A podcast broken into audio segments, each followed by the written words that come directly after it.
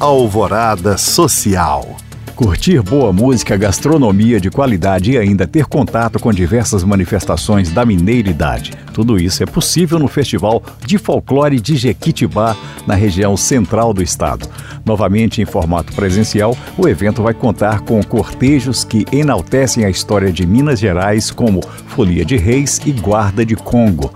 Amantes da boa mesa poderão apreciar pratos com ingredientes de culinária regional, como pequi, oropronobis e quiabo figueira. Entre os atrativos musicais estão o violeiro Chico Lobo e os multiartistas Maurício Tizumba. Além disso, haverá oficina e até passeio de bike pela comunidade.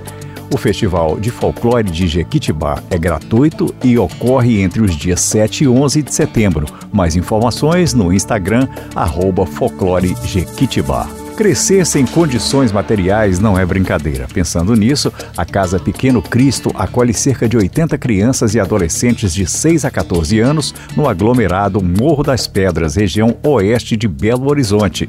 A entidade sem fins lucrativos oferece alimentação, acompanhamento nas atividades escolares, atendimento psicológico e odontológico, além de várias oficinas.